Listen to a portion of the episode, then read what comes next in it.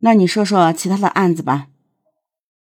后来我又在实验室和汉中市杀了三个人，都是同样的手法，都没抢到几个钱。杀死那对夫妻呢，我就抢了一百六。我先砸死那个五十多岁的男人，他老婆吓得拔腿就跑，我追了半天才追上他，吓得跪在地上求我饶命，我也没理他，几锤子就把他砸死了。结果他身上只有二十元钱。你怎么没有强奸他？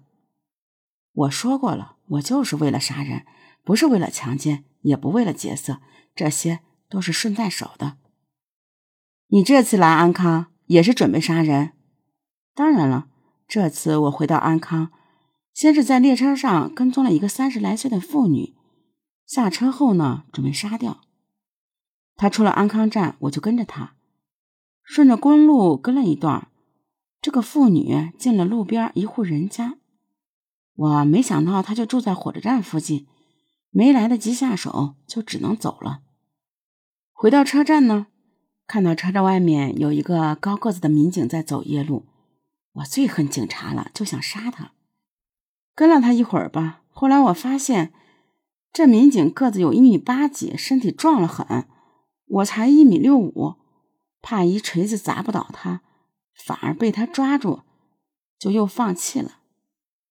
晚上两点呢，我又回到车站，骗了那对老夫妻，说可以带他们上车。谁知道，刚刚准备往外走，就被你们捉住了。也算这两人运气好，不然肯定没命了。于延军承认了自己的几个案子，但警方还是有些狐疑。于延军呢，杀人手法非常熟练，作案时候呢。情绪稳定，毫不慌张，似乎是一个惯犯。在安康杀死杨兴福老人，恐怕并不是于元军做的第一个杀人案件。经过警方再三询问，于元军自觉怎么都是死，彻底放弃抵抗，承认他还杀了好几个人。一九九五年的七月十九日，于延军刑满释放。仅仅两个月后呢，他就开始重操旧业，以盗窃为生。九月的某一天，于延金潜入浔阳县金洞乡一户农家，盗窃了一些民国时期的银元。回家的时候，他发现路边一户农家的门没有关，就顺道溜了进去，想拿一些财物。这家男主人已经五十多岁，一个人独住，家里呢也没什么钱。在盗窃期间，于延军被男主人发现，两人发生了打斗。男主人虽然很老，但身体挺壮实。于元金呢个子矮小，不是男主人的对手。厮打中连连中拳，吃了亏。恼怒之下呢，于元金操起一旁的铁棍，对准男主人头部猛砸数下，然后慌忙逃走。第二天，邻居发现男主人倒在门外，急忙将他送入医院，最终抢救无效死亡。于元军当时并没有外逃，听说男主人死亡后呢，他自知犯了大案，非常惊恐。只是这个案件却因为县城警方水平，搞成了一起冤案。于元金杀人后急于逃走，并没有拿走这些的财物。当地警方发现财物没有丢失，没想到是盗窃杀人，误以为是因家庭矛盾行凶。警方将同男主人有尖锐矛盾的儿子和儿媳抓捕起来。后来的事情大家就可以想象得到了。由此呢，于元军倒是没事了，他继续在浔阳晃悠。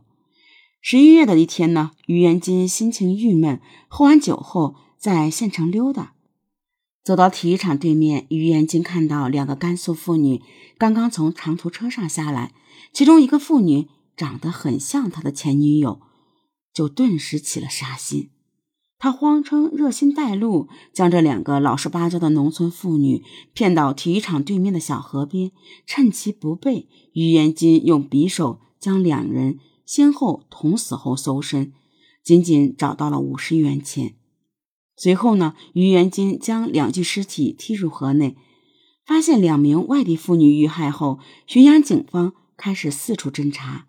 于元金呢，见风声紧，觉得不能继续在老家浔阳杀人，便开始乘火车以安康为中心流窜杀人。为什么选择安康？于元金父亲曾经在安康长时间打工，于元金呢也在这里住过几年，对城市，尤其是火车站周边比较熟悉。一九九五年的十二月二十日凌晨，于延军在湘渝铁路线一个小站下车。在车站外突袭了一个河南籍妇女，于元军用钢轨夹板将这个妇女活活砸死，抢走九百五十元钱和一个六百元的存折，尸体就丢在了原地。当年呢，没有监控探头，又没有目击者，加上于延军和受害妇女素不相识，该案呢成为一个无头案。两个月后呢？一九九六年的二月二十七日，于元军来到安康火车站，杀死了杨兴福老汉，也就是警方掌握的第一起案件。其实，警方还有一个没有掌握的案子。一九九六年的三月九日晚上九点，于元军路过陕西省白河县境内白河一号隧道，发现一个男子独自走夜路，他追上去，用锤子将他活活砸死，抢走。三百七十元现金。至此呢，于元军在短短八个月内作案十一起，杀死十二人。警方询问于元军为什么要杀人，于元军回答：“不为什么，就是想杀人。我出狱以后一无所有，感觉生活没意思，又不愿意再进去坐牢，就想乱杀一通，寻求个枪毙。”我准备一直杀人，直到你们捉住我为止。